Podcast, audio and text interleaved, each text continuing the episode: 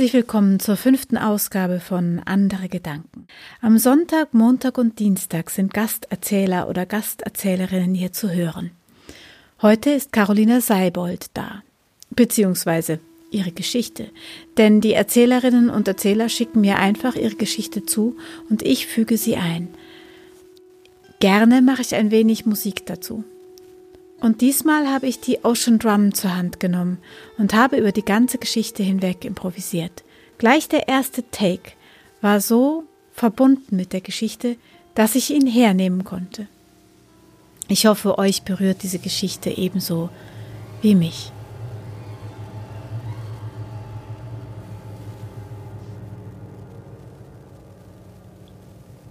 Weit oben in den Bergen da wo sich kaum je ein Mensch hin verirrt, da, da gibt es einen See. Einen See, dessen Wasser so kalt ist und so klar das ganze Jahr über. Eines Tages, es war ein, es war ein wunderbarer, frischer Aprilmorgen, da, da verirrten sich, Zufall oder nicht, fast zur gleichen Zeit zwei an diesen See die man schon von weit her erkennen konnte. Das eine, das war die Wut, das andere, das war die Traurigkeit.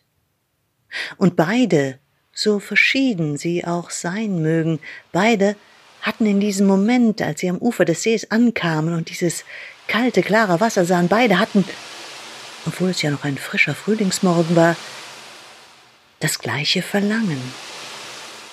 Sie wollten, sie wollten in diesem See baden, eintauchen. Und die Wut, wie es ihre Art ist, die, die zögerte nicht lange, nein, die riss sich die Kleider vom Leib und stürzte sich kopfüber in dieses eiskalte Wasser und sie prustete und spritzte und schrie und schäumte und, und fing an zu schwimmen über den ganzen See. Die Traurigkeit indessen zögerte.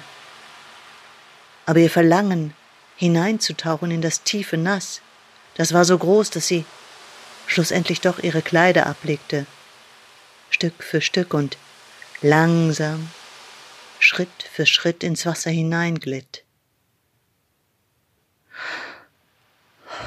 Sie hielt den Atem an und dann, dann tauchte sie unter und ließ sich sinken bis hinab auf den Grund. So traurig war sie, dass sie am liebsten gar nicht mehr heraufgekommen wäre. Die Wut indessen, die Wut hatte schon den ganzen See durchquert und sie, und sie, sie schwamm wieder zurück und eilte hinaus und schüttelte sich und griff, blind wie sie war, die erstbesten Kleider, die sie bekommen konnte, und es waren die Kleider der Traurigkeit. Und sie warf sie sich über und so schnell wie sie gekommen war, war sie auch wieder verschwunden. Als die Traurigkeit endlich wieder auftauchte aus dem Wasser und zurückschwamm ans Ufer, da musste sie feststellen, dass ihre Kleider nicht mehr da waren. Nackt stand sie da und weinte. Und was blieb ihr übrig? Sie musste sich die Kleider der Wut anziehen. Und so ging sie davon, in den Kleidern der Wut. Und wenn du eines Tages die Wut triffst, wenn sie dir begegnet und sie dich anbrüllt und anschreit und außer sich ist, dann, schau genau hin. Schau ihr in die Augen. Vielleicht, vielleicht ist es ja gar nicht die Wut. Vielleicht ist es ja die Traurigkeit in den Kleidern der Wut.